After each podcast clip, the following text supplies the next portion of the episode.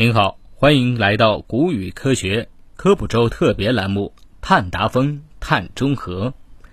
今天要和大家讨论的是气候变化的影响是否存在跨境关联。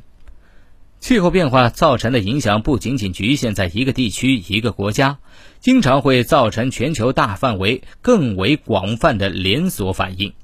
特别是在目前社会经济更为全球化的情况下，如2007到2008年的全球粮食危机，触发此次危机主要气候因素是澳大利亚发生的连续干旱事件，而澳大利亚是世界小麦市场的主要供应商。2006年，澳大利亚发生了被称为“千年干旱”的大灾，之后又是多次的旱灾。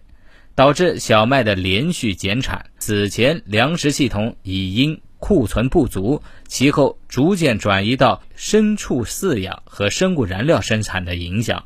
由于全球粮食的库存不足，各国政府做出了迅速的回应。全球排名前十期的小麦出口国中有六个国家，排名前九位的大米出口国四个国家都采取了不同程度的贸易限制。由此，全球粮食供应大幅度减少，从而推动粮食价格的相应飙升。在高收入国家，食物支出在总支出的比例相对较小，但低收入国家的情况则与之相反。